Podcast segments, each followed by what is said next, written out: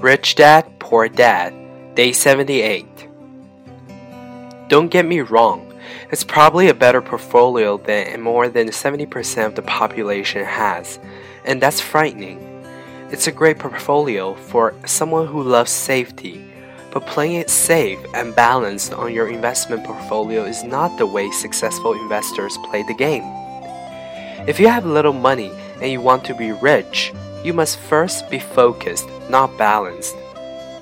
If you look at any successful person, at the start they were not balanced. Balanced people go nowhere, they stay in one spot.